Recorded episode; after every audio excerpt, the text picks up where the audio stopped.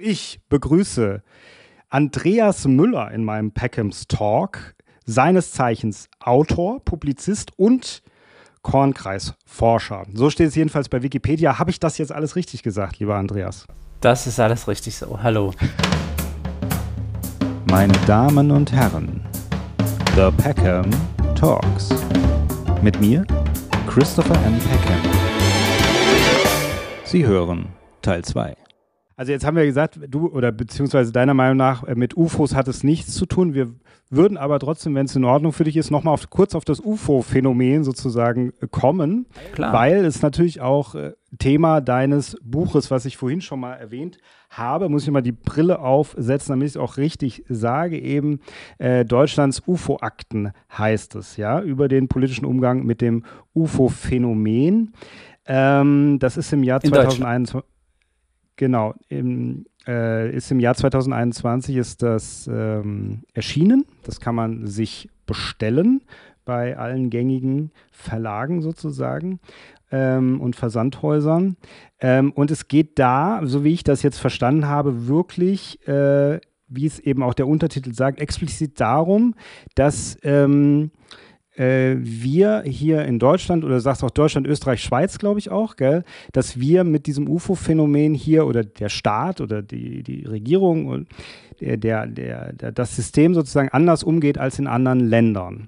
Ja, wo da ein wesentlich größerer Austausch oder eine wesentlich größere Diskussion einfach im Gange ist. Also eben, äh, es wurden ja, ich glaube, auch in diesem Jahr hat, äh, glaube ich, das Militär in Amerika ähm, so und so viele Sachen wieder veröffentlicht, gell? Äh, UFO-Sichtungen, die das Militär explizit äh, äh, beobachtet hat, aufgenommen hat, muss man sagen. Jetzt habe ich, äh, und das finde ich also auch, ich finde es ganz toll, du hast es in deinem Buch, ich habe, du, du hast mir ja auch hier was äh, geschickt, also du hast mir das Buch sozusagen in, ähm, in äh, PDF-Form geschickt, ja.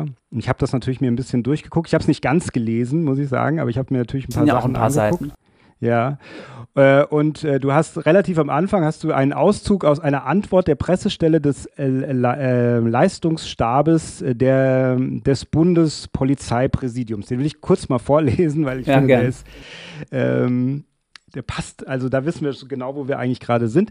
Und zwar äh, heißt es, sofern von eventuellen unbekannten Flugobjekten keine Gefahr im Sinne eines wehrverfassungsrechtlichen Notstandes ausgeht, wäre die Bundespolizei im Falle der Einreise von intelligenten extraterrestrischen Lebensformen die zunächst zuständige Behörde. Das klingt natürlich erstmal auch sehr deutsch, sage ich mal. Und jetzt frage ich natürlich auch erstmal, auch dich, aber wahrscheinlich wäre die Bundespolizei mit der Einreise von Außerirdischen doch genauso überfordert wie jeder andere, oder?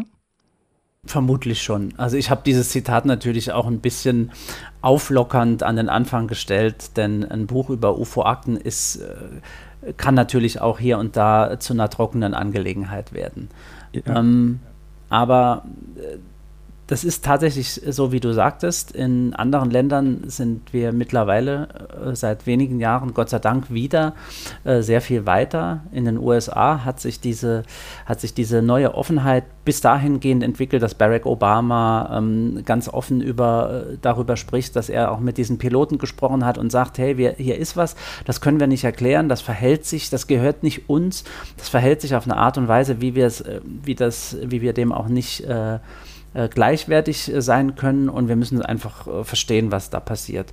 Bill Nelson ist der Chef der NASA, sagt was ähnliches, der bringt aus eigenem ohne Bedarf, aus eigenem Antrieb Außerirdische als Antwort auf einige dieser Phänomene sogar in die Diskussion, genauso wie Ever Haynes, das ist die äh, Direktorin aller ähm, US-Geheimdienste, die sagen, äh, wir können bei einigen dieser Phänomene die außerirdische Herkunft nicht ausschließen. Und ich habe mit meinem Nachrichtenportal diese Entwicklung schon seit äh, langer Zeit vorher begleitet, habe äh, gesehen, da äh, kommt jetzt einiges ins Rollen. Dann wurde angekündigt, dass die US-Geheimdienste einen Bericht veröffentlichen werden über ihre, über ihre UFO-Kenntnisse. Äh, Dann wurden auch diese drei Videos, die ja von Bordkameras von Navy-Piloten stammen und ja. bis heute als unidentifiziert kategorisiert werden, ähm, als solche freigegeben. Und man hat auch bestätigt, ja, das sind halt äh, Navy-Pilotenaufnahmen. Und ich habe mich halt äh, schon lange ja mit der Thematik auch in Deutschland befasst, habe 2014 selbst eine eigentlich offiziell nicht existierende UFO-Akte des Bundesnachrichtendienstes gefunden und einsehen dürfen ähm, und habe mich dann gefragt, was machen denn Journalisten oder auch äh, Leute, die nicht so in der Thematik stehen, ähm, wenn die jetzt wissen wollen, ja, Moment, die Amerikaner, die NASA untersucht das jetzt ja in einer ganz offiziellen Studie ähm, es gibt in den USA, wird eine UFO-Untersuchungsbehörde eingerichtet oder ein Office. Das ist immer so eine Frage, ob man das jetzt als Büro oder Behörde, aber es hat Behörden, behördenähnliche ähm, Befugnisse. Ähm, und was, äh, was ist denn in Deutschland los? Gibt es überhaupt in Deutschland, gibt es UFO-Akten und wie ist der aktuelle Stand? Wie stellt man sich dazu? Ist man vielleicht sogar an diesen Untersuchungen beteiligt? Denn die äh, das Pentagon spricht immer von internationalen Partnern und Alliierten, mit denen man zusammenarbeitet. Ähm, das waren alles so unbeantwortete Fragen und ich habe kein äh, sauberes Buch darüber äh, gefunden und habe dann das halt selbst geschrieben. Habe mich auf die Suche gemacht nach diesen Akten, ob es sie existieren. Habe auch mit natürlich äh, Ministerien, mit Bundeswehr, äh, mit verschiedenen Politikern in Verantwortung gesprochen ja, und dabei sind, ist ein Buch von 350 Seiten äh, rausgekommen. Das äh, zeigt, das ist eine ganze Menge an Akten und an Hintergrundinformationen, die ich da zusammentragen konnte. Und da sind ja auch teilweise diese, was du eben sagtest, diese Auszüge zum Beispiel auch, äh, ähm, ähm, auch, ich glaube, nicht, nicht nur von dir, aber auch eben von dir oder hauptsächlich wahrscheinlich von dir eben diese Anfragen an offizielle Stellen, die eigentlich, die bin ich mal so bisschen überflogen habe ich die und äh, die sind immer sehr ähnlich, gell, finde ich, so dass die Leute, die gefragt werden, das offizielle Personal sozusagen unserer Regierung, es wird immer relativ abgewatscht, sage ich mal so ein bisschen. Also es wird immer so ein bisschen gesagt, ja, damit, äh, also das ist nicht Ziel unserer Politik oder damit haben wir uns eigentlich noch nie beschäftigt. Es wird immer so ein bisschen abgetan, als wäre das kein Thema letzten Endes. Genau. Gell? Also das kann man so sagen. Seit Jahrzehnten gab es so eine, ich, ich rede ungern von so einer Sprachregelung, weil das hat so was Verschwörerisches, wo ich diese Geschichte gar nicht hinhaben möchte. Ja. Ähm, ja. Aber natürlich entsteht dann so eine, kann ich auch irgendwie verstehen, dass das bei manchen dann so entsteht, wenn ich zum einen diese Aussagen seit Jahrzehnten habe, wir haben nichts, es interessiert uns nicht und wir tun nichts. Und dann finden sich aber trotzdem UFO-Akten des BND zum Beispiel. Und ähm, ich habe war da immer auch im Gespräch mit den Institutionen. Also ich habe jetzt keine Hinweise auf eine Verschwörung gefunden, irgendwie, dass das mit Absicht so gehandhabt wurde, sondern man hat halt das Phänomen äh, vernachlässigt, auch belächelt. Das wurde ja auch international jahrzehntelang so gemacht und das nicht nur von den, von den Behörden, sondern auch von den Medien. Spannenderweise ähm, kritisiert ja selbst der Bericht der US-Geheimdienste, der im vergangenen Jahr veröffentlicht wurde, ganz konkret auch dieses Vorgehen, das, das, die Tabuisierung des UFO-Phänomens, die äh, Ridikulisierung, also das Lächerlichmachen von Zeugen, äh, auch teilweise vor allem auch von Berufspiloten und, oder Militärangehörigen, die sich gar nicht mehr getraut haben, überhaupt von diesen ähm, Begegnungen zu berichten, weil sie mit, äh, weil sie äh, Gefahr liefen, irgendwie lächerlich gemacht zu werden, teilweise ihre Fluglizenzen verloren haben und so weiter und so fort. Also wir haben da auch Fälle in Deutschland, wo, äh, wo äh, Besatzungen von einem Militärhubschrauber der Bundeswehr ähm, einem UFO begegnet sind, der wäre beinahe abgestürzt. Also diese, es gibt dazu die Aufzeichnungen, die Radars haben diese Schleife gesehen, die der geflogen ist. Äh, und es gibt die Aussagen dieser Crew, äh, dieser, dieser Besatzung, die aber gesagt, äh, sich bei Landung gesagt haben, wir machen hier keinen offiziellen Bericht darüber, denn wir wollen einfach keinen Stress haben. Also was heißt Stress nicht im Sinne von Men in Black, sondern einfach ähm, wir wollen uns diese, dieses, äh, die, diesen lächerlich machenden Umgang damit ersparen. Und das hat uns im Prinzip, das sagt also jetzt kein Verschwörungstheoretiker und kein UFO-Forscher, das sagt das, äh, das sagen die Geheimdienste der USA, dieser UFO-Bericht, das hat uns 70 Jahre der äh, Wissenschaft und Forschung gekostet. Und das ist ja das, wo wir am Anfang auch schon drüber gesprochen haben. Ähm, wenn ich diese Dinge nicht erforschen darf, weil ich auch teilweise als Wissenschaftler, es gibt da mehrere Beispiele dafür, die das, also äh, hochrangige Universitätsprofessoren, aktuell ist das zum Beispiel Professor Avi Löb, das ist Astrophysiker, Professor in Harvard, ähm, äh, wenn äh, der, der gesagt hat, dass dieses Objekt Oumuamua, das war so ein Komet, in Anführungszeichen, der ins Sonnensystem eingedrungen ist und das als erstes äh, Objekt erkannt wurde, das aus einem anderen Sonnensystem kam, der hat gesagt, das hat solche Eigenschaften, die können wir astrophysikalisch gar nicht erklären, aber vielleicht äh, können wir es dadurch erklären, dass das ein künstliches, also ein Artefakt war. Ähm, und das heißt, es muss von einer anderen Zivilisation, technologischen Zivilisation erstellt worden sein. Was dem seither äh, diese allein dieses darüber nachdenken um die Ohren fliegt, ähm, in, der, in der konservativen ähm, wissenschaftlichen Mainstream, ähm, das haben vor ihm auch schon andere erlebt. Und ähm, in, und eben dieses, diese, diese Tabuisierung eines Wissensphänomens, eine, eine, der Erforschung von uns unbekannten Phänomenen, die führt eben dazu, dass wir jetzt, die NASA muss bei Null anfangen. Die Studie, die die jetzt machen, die ist nur dazu da, dass die sich erstmal orientieren. Was können wir überhaupt machen? Welche Mittel haben wir überhaupt, um UAPs, wie das heute ja heißt, nicht mehr UFO, man will von diesem Klischee weg, der fliegenden Untertasse. Ähm, äh, wir müssen, die müssen sich erstmal orientieren, was haben wir überhaupt und was können wir, äh, an welche Daten können wir überhaupt rankommen. Und die wollen ja auch nur die offiziellen, also die zugänglichen Daten haben, nicht die klassifizierten Daten des Militärs, wobei gerade die natürlich äh, die spannenden wären. Und in Deutschland äh, hatten wir natürlich bis zur Wiedervereinigung nochmal eine ganz andere Situation politisch. Mein Buch ist ja tatsächlich großteils äh, auch ein, ein politisch-historisches Buch. Ähm, hatten wir wegen auch den Besatzern, gell? Du sagst da drin auch genau. wegen den Besatzern, dass das eigentlich, dass wir überhaupt nicht als Nation sozusagen da geforscht haben, weil das haben halt zum Beispiel hier die Amerikaner gemacht, ja im Westen. Davon ist auszugehen. Also vor allem natürlich direkt in den Nachkriegsjahren. Da gibt es zum Beispiel eine Anordnung der Militärpolizei in Bayern, dass UFO-Meldungen aus den besetzten äh, deutschen Gebieten unmittelbar nach Washington zu melden waren. Also ähm, das heißt, die sind gar nicht erst auf deutschen, auf deutschen äh, Schreibtischen irgendwie gelandet. Und äh, Project Blue Book, das kennen auch viele, nicht zuletzt durch die, durch die Fernsehserie, aber das sehr po äh, populär. Das war eine Untersuchung der US Air Force in den 50er bis 70er Jahren. Äh, der hatte Vorgänger ähm, noch Studien, aber um das mal so kurz zu fassen, Blue Book ist halt so ein Begriff. Ähm, da tauchen auch äh, Fälle auf, die in Deutschland dokumentiert wurden, die wahrscheinlich, weil es es gab dann vielleicht auch lange Zeit tatsächlich in der BRD selbst keinen Bedarf, weil äh, das offenbar von jemand anderem erledigt wurde. Und das ist, war ja politisch auch in Ordnung.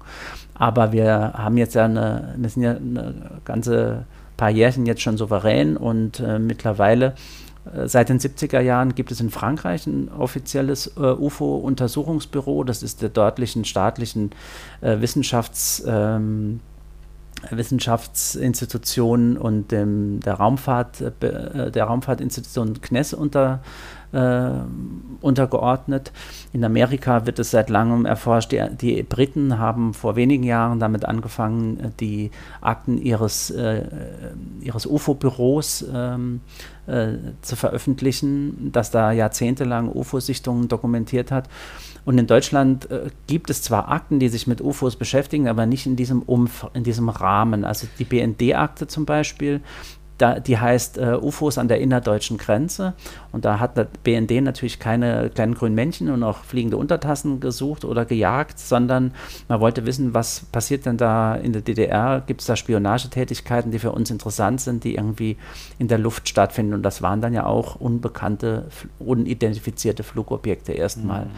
Und die beschreiben auch zu 95 Prozent Dinge, die wir aus der heutigen Rückschau, wo wir ja wissen, was hatten die Sowjets, was konnte die damalige Technologie an Drohnen, an, an Ballons, an Satelliten, wie auch immer, äh, lassen, lassen sich prima so erklären, aber eben auch in dieser die heißt auch so, UFO-Akte des BND finden sich Fälle, die wir eben nicht erklären können. Und da wird es halt für die UFO-Forschung, die ja an einem exotischen Phänomen interessiert ist, also ähm, da wird es da halt spannend. Hm. Ist das aber auch oder könnte das auch sozusagen die Mentalität sein, dass die Deutschen sagen, nee, wir machen hier, äh, wir machen sowas nicht. Also so ein bisschen, weil die auch ein bisschen dieses Rationale, dieses ähm, ja, bodenständige, so Mentalitätsdenken. Also deswegen meinte ich auch am Anfang diese äh, Kommentare oder diese, diese Anfragen, die du gestartet hast an die Politiker, denn die Reaktion gar nicht so sehr, dass die was verheimlichen, sondern dass die eher sagen, na, da machen wir uns nicht mit rum mit sowas. Das ist ja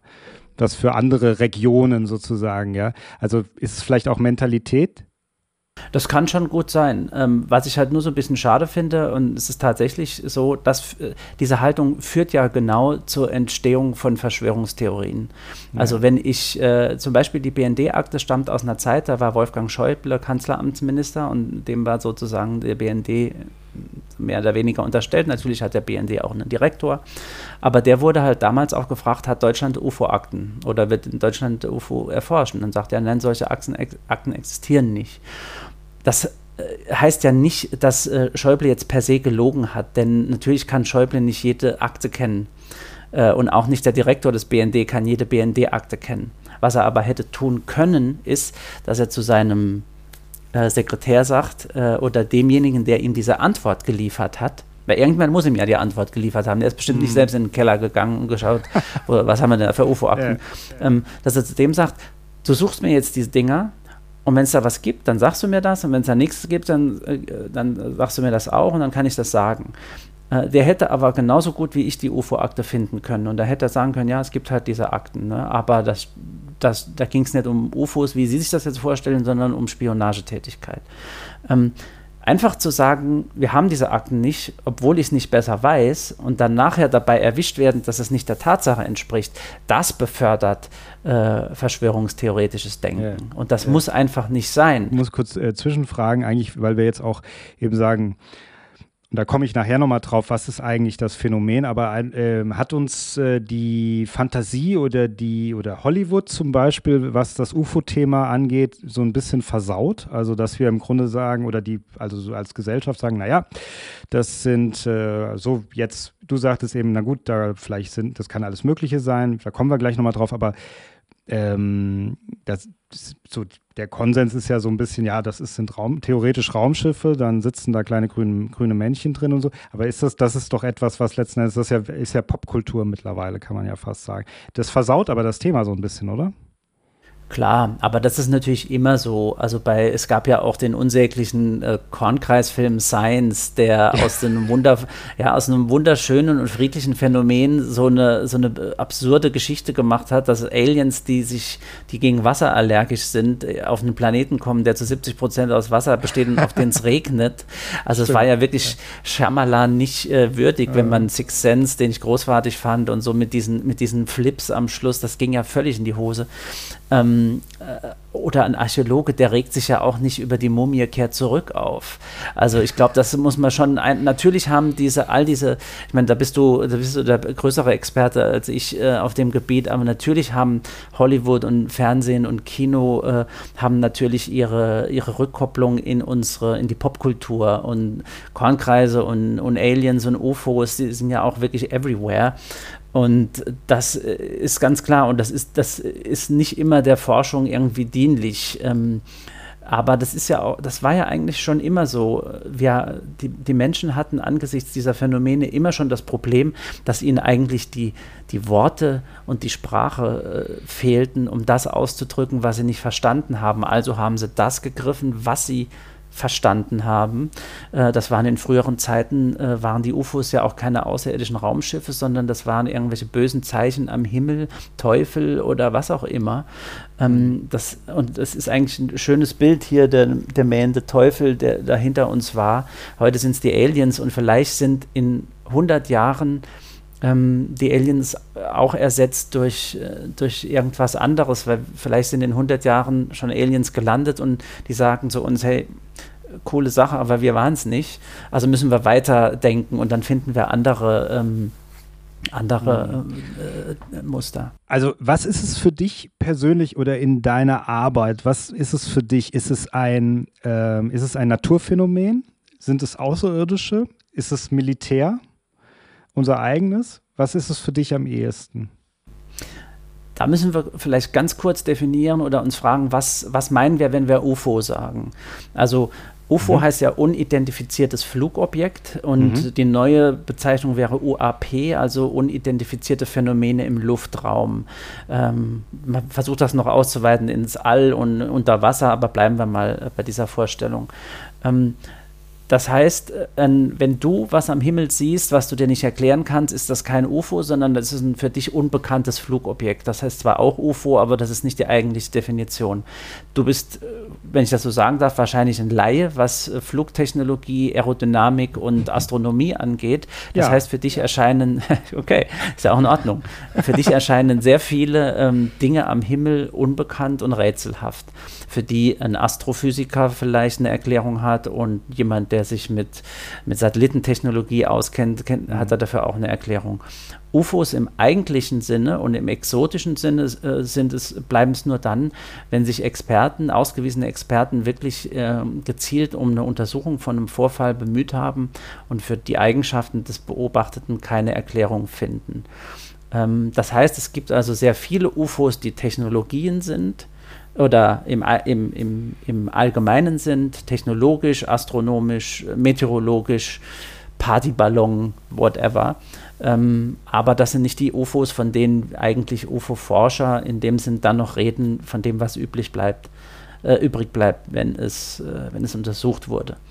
Und dann stellt sich natürlich ganz klar die Frage, also die Amerikaner, das ist, kann man auch da schön an einem Beispiel aufziehen, damit man nicht sagt, das denkt sich der Müller jetzt aus ähm, diese Videos, die da aufgenommen wurden, die zeigen Objekte, die können, die wurden von der Sensorik erfasst. Das heißt, die sind vorhanden. Radar kann sie tracken. Es hat einen Widerstand, also es ist wirklich kein kein, äh, kein ätherisches Phänomen. Ne? Mhm. Äh, wir haben also die Sensorik, die das abbildet. Wir haben die Zeugenaussagen, die das visuell äh, gesehen haben. Diese Objekte haben aber keine aerodynamischen Eigenschaften. Die haben also keine Flügel, die haben keine Antriebe, die haben kein Höhenruder. Alles, was wir zu wissen glauben, was es braucht, damit irgendwie eine Kiste fliegt, haben diese Sachen nicht. Die bewegen sich mit, in einer Art und Weise, mit Geschwindigkeiten, mit Manövrierbewegungen, wie unsere Technologie das nicht in der Lage ist.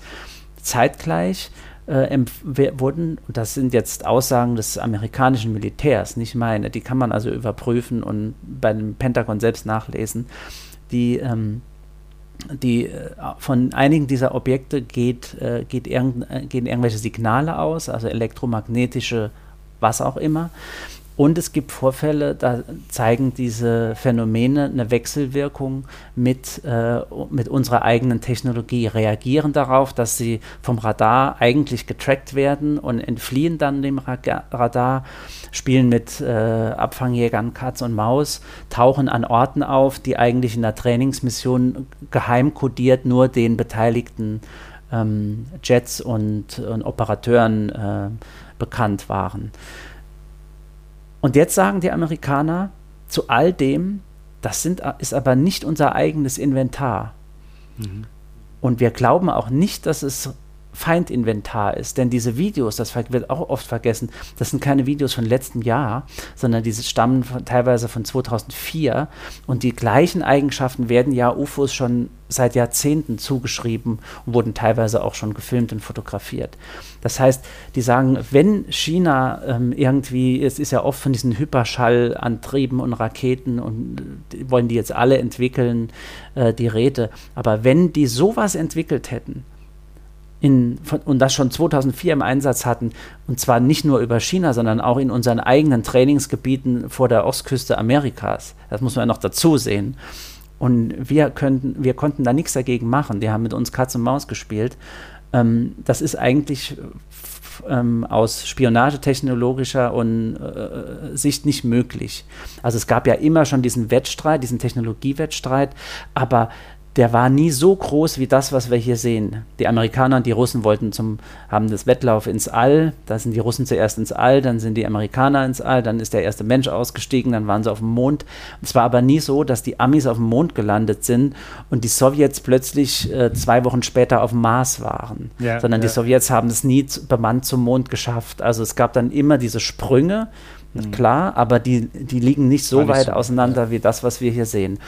Und dann haben wir den berühmten, ist es der Pink Elephant oder der White Elephant in the Room, also der, den niemand anspricht. Ähm, wenn wir dann diese Fälle, das sind sogar einige hundert, wie das US-Militär selbst äh, beziffert, was sind es dann?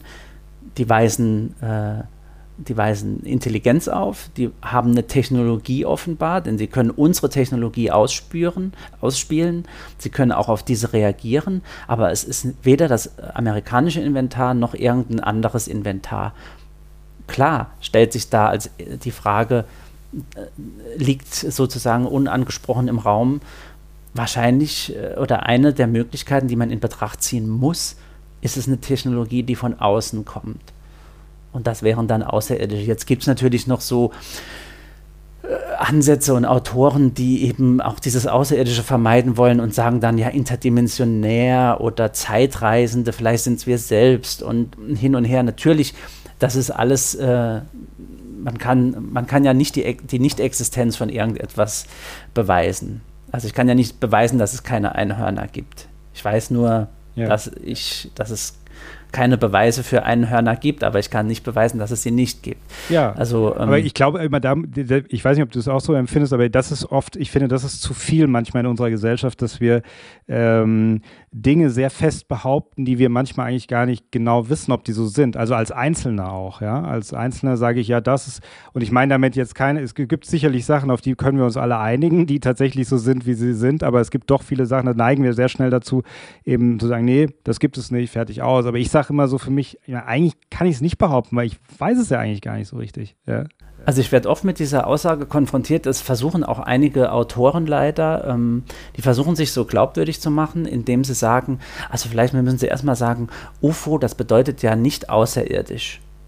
Es ist auch richtig, bedeutet überhaupt gar nichts, da taucht das außerirdisch gar nicht auf, aber es, es, behauptet, es bedeutet nicht außerirdisch, es bedeutet aber auch nicht nicht außerirdisch. Das wird oft in diesem, in diesem Satz vergessen und das ist einfach die, die aktuelle Situation. Und äh, wenn man sich umhört, also man ist mittlerweile nicht mehr in schlechter Gesellschaft oder in vermeintlich schlechter Gesellschaft, dass man diese außerirdische äh, Hypothese irgendwie andenkt und zulässt, sondern das macht die NASA, das machen die US-Geheimdienste, mhm. das macht Avi Löb von, äh, von der Harvard University. Und auch in Deutschland gibt es ja, ähm, Gott sei Dank, mittlerweile eine Universität, einen Lehrstuhl an der Universität in Würzburg, ähm, an der äh, UAPs äh, tatsächlich ganz offiziell im Forschungskanon der Universität untersucht werden können mittlerweile. Und das findet im Rahmen des Instituts für Extraterrestrik statt, also für alles, was irgendwie außerirdisch, damit sind jetzt keine grünen Menschen gemeint, aber da werden äh, Kleinstsatelliten entwickelt, da wird irgendwie Sonnensystemforschung betrieben. Und da hat man den Mut, ähm, das ist Professor Hakan Kayal dort, diesen Weg zu gehen und das auch öffentlich äh, zu sagen. Wir dürfen das nicht ausschließen.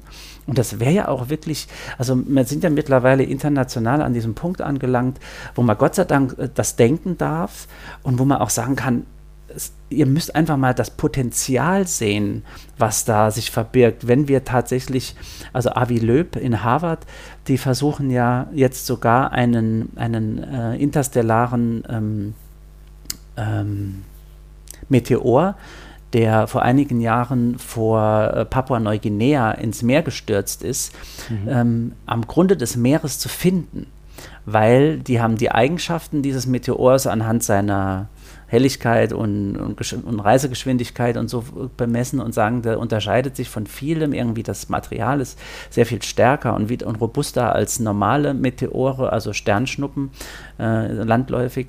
Und die verglühen ja, nicht alle verglühen in der Atmosphäre in diesem Sternschnuppenbild, sondern da kommen manchmal auch äh, was am Boden an.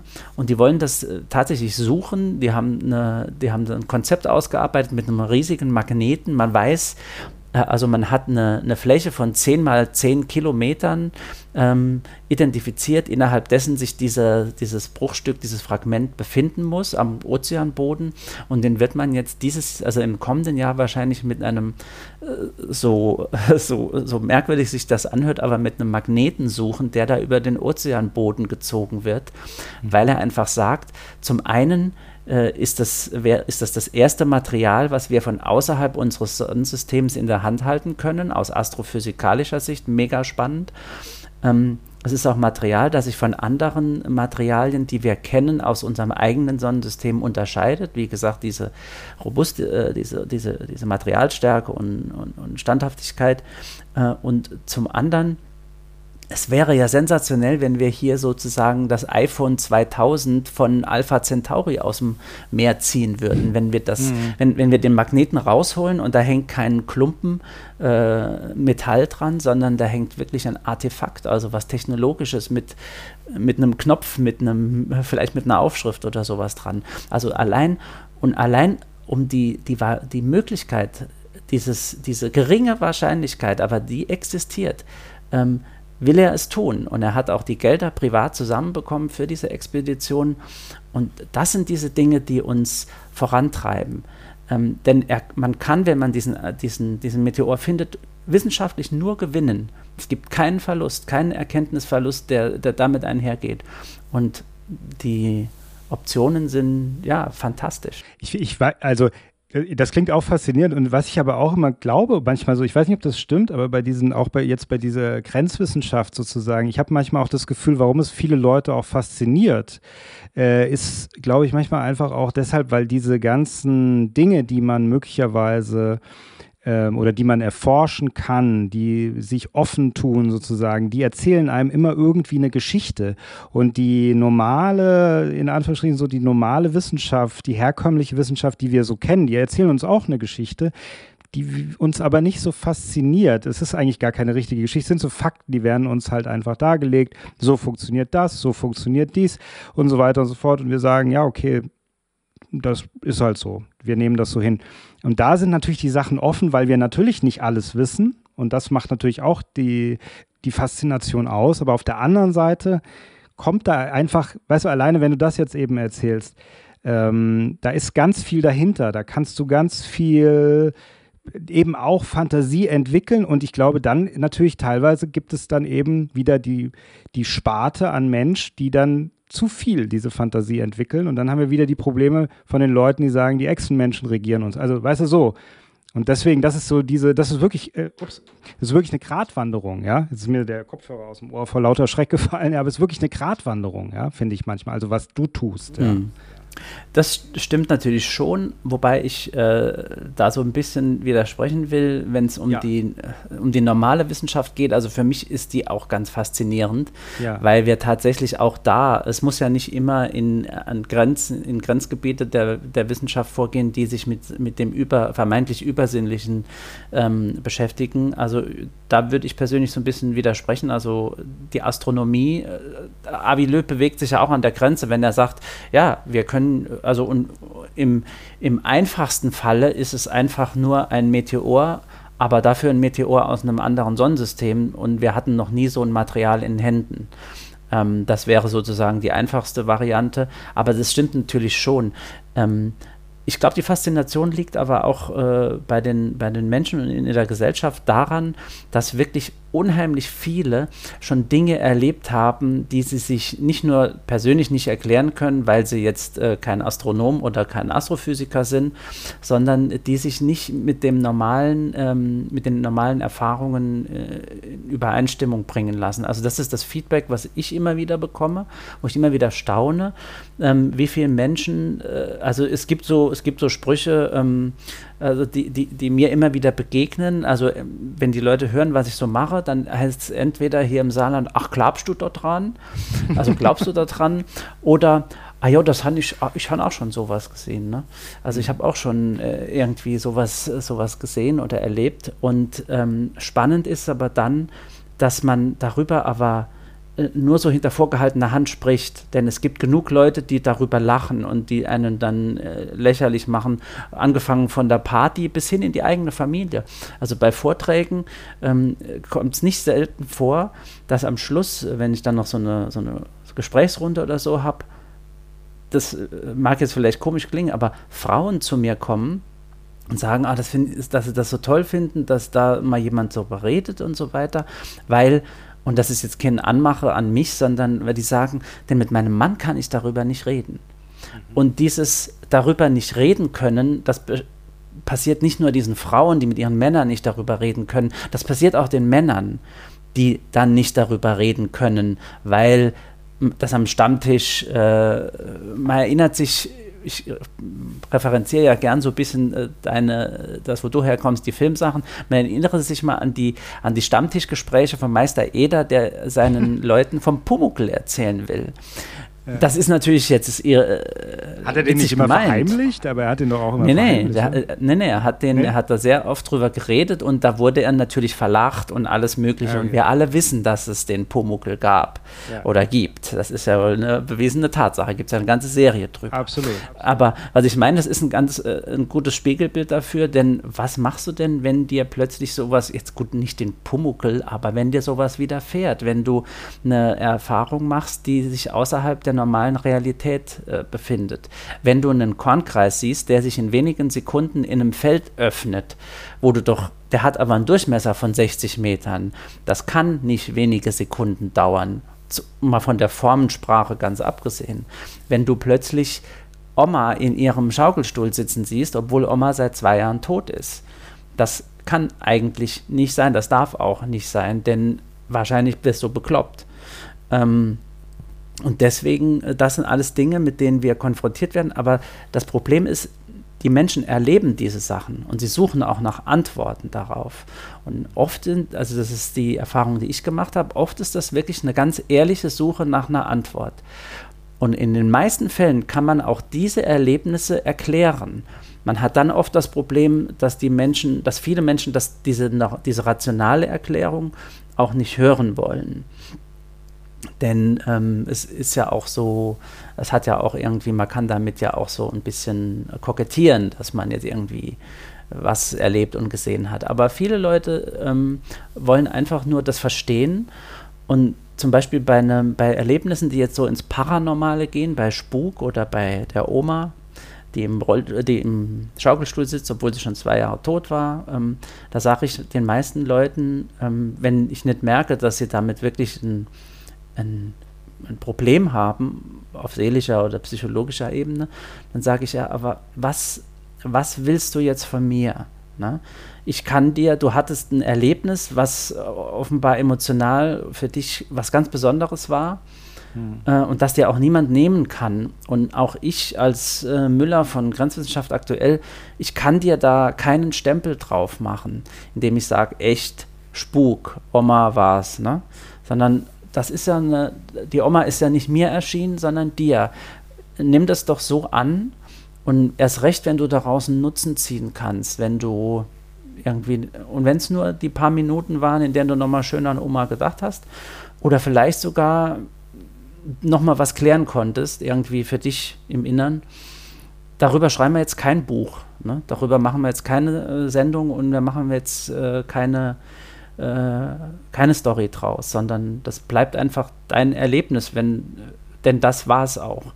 Bei UFO ist es natürlich was anderes, das sieht man an, am Himmel irgendwas und meistens wundern sich die Leute und würden gern wissen, was das war. Und wenn man es dann erklären kann, weil man, äh, weil man Wetterdaten hinzuzieht oder äh, Wetterballonfluglinien aufzeigen kann oder was auch immer, dann sind die meisten Leute damit dann auch zufrieden. Mhm. Und das ist also, es geht gar und das ist halt das Wichtige. Also wenn wir die Sache in, gesellschaftlich tabuisieren, führt das nur zu führt das, das ist noch nicht mal wissenschaftlich. Das ist einfach nur dumm, diese Dinge äh, zu tabuisieren, denn sie gehören einfach zu unserem Alltag dazu und meistens lassen sie sich erklären und die, die sich nicht erklären lassen, da wird es dann halt umso spannender. Mhm. Meine abschließende Frage ist eben auch nochmal zu diesem UFO-Phänomen und zu dieser Thematik, die wir jetzt hatten, eben, dass äh, sich äh, eben wie Deutschland äh, da ein wenig verschließt. Hast du da Hoffnung für die äh, Zukunft, dass wir hier in Deutschland irgendwann anders damit umgehen werden? Es gibt ja hier auch viele UFO-Sichtungen, oder? Also mehr als wir wahrscheinlich glauben. Äh, gibt es eigentlich da, werden wir in Zukunft anders damit umgehen oder anders damit umgehen müssen? Das wäre ja auch nochmal die Frage. Also ich denke schon. Man sieht es ja, was an der Uni Würzburg passiert. Das ist ja wirklich ein Paradigmenwechsel, mhm. ähm, dass auch die, nicht nur dieser eine Professor sagt, das interessiert mich. Ähm, sein, sein Interesse, wenn ich das richtig verstanden habe, begann damit, dass sein Vater ein UFO gesehen hat und ihm das als Kind erzählt hatte. Und er sagt, warum sollte mein Vater mich damit belogen haben? Und das hat die Grundlage gelegt dafür, sondern dass auch die Universität sagt, ja, ähm, unter gewissen Bedingungen, Wissenschaftlichkeit muss eingehalten werden, alles ist ja auch keine Frage, das äh, steht, ist ja äh, ganz äh, notwendig und auch gewünscht, ähm, können wir gut UAPs äh, in den Forschungskanon aufnehmen, das leisten wir auch so ein bisschen Pionierarbeit damit und da ist man ja auch bemüht. Ich bin auch äh, außer, äh, also assoziiertes Mitglied an diesem Institut, an dem Universitätsinstitut. Und man bemüht sich ja hier ganz klar um eine Zusammenarbeit mit Institutionen, mit anderen Forschungsgesellschaften in Deutschland. Und, äh, Aber auch zum Beispiel wie mit dem Militär dann, mit der Bundeswehr zum Beispiel? Das wäre auch eine Möglichkeit. Also damals hat mir der Militärsprecher gesagt, ähm, also von der Bundeswehr äh, kann sich durchaus vorstellen, dass man UFOs erforscht. Äh, nur momentan gibt es dazu keinen politischen Auftrag. Und wo kein politischer Auftrag existiert, macht natürlich auch, sagt kein äh, Bundeswehrgeneral und äh, Offizier irgendwie, komm, lass uns mal die Radars auf UFOs einstellen. Die sind, denn unsere Radars äh, nehmen UFOs nicht wahr, weil die rausgerechnet werden. Also alles, was sich nicht so mhm. bewegt, wie äh, wir das erwarten, wird vom Radarschirm gelöscht, damit man überhaupt was mit der Anzeige anfangen kann. Aber es ist wahrscheinlich für ein anderes Thema, für einen anderen mhm. Talk vielleicht mal nochmal. Mhm. Ja, okay, äh, aber nee, das ist auch ein interessanter Faktor letzten Endes. Das ist ja sehr interessant, weil das heißt ja im Grunde können wir es können eigentlich gar nicht sehen, selbst wenn wir es wollten. Also die können es gar nicht sehen. Und vor allem ist, äh, wenn, wenn die Bundeswehr sagt, wir orten keine UFOs, dann lügt sie noch nicht mal.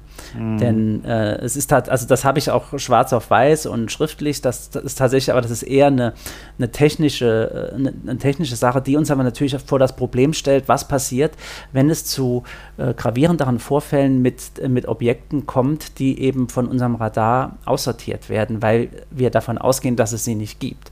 Mhm. Aber wie gesagt, das ist, äh, ja, müssen wir vielleicht mal, vielleicht ist, war das ja nicht der letzte Talk, den wir gemeinsam Nächstes gemacht mal, haben. Ja, genau. Ja, also da muss ich sagen, ich könnte noch ewig mit dir darüber sprechen, weil es wirklich super interessant ist und weil ich auch dafür, ich bin auch sehr neugierig, was diese Themen äh, angeht. Äh, aber das machen wir vielleicht beim nächsten Mal. Ich weise jetzt nochmal auf dein Buch auf jeden Fall hin. Da kann man das nämlich nochmal alles explizit nachlesen. Das ist nämlich auch der Sinn der Sache. Äh, Deutschlands UFO-Akten, ja, so heißt das Buch und deine Seite. Und jetzt sage ich es auch diesmal richtig: Grenzwissenschaft aktuell.de, ja. Grevi.de, sowas, Grevi.de. Ähm, da ist alles Mögliche eigentlich zu finden. Also ganz viele Sparten. Jetzt über was wir gesprochen haben, äh, Bigfoot ist äh, Kryptozoologie, gell? nennt genau. sich das. Das, das geht ja nicht nur um Bigfoot, da gibt es ja noch Nein, viele andere. Ja, ja. Und das ist eigentlich, das wird ja stetig aktuell gehalten, diese Seite, gell? Das wird, da genau. kann man eigentlich, da erscheint dauernd was. Jeden Tag. Jeden Tag, okay, okay. Also das für Interessierte, das verlinken wir auf jeden Fall. Ähm, und ähm, ja, ich hoffe, es hat dir auch ein bisschen äh, Spaß gemacht, mit mir darüber sehr. zu sprechen. Ich fand's toll. Ich fand's großartig. Ja. Hat sehr Spaß gemacht. Und ähm, ich hoffe, unsere Zuschauer fanden es auch genauso toll wie ich. Ähm, bleib noch dran, ganz offiziell. Vielen, vielen Dank für diesen interessanten Einblick in deine Arbeit und vielleicht bis zum nächsten Mal. Sehr gerne. Bis dann.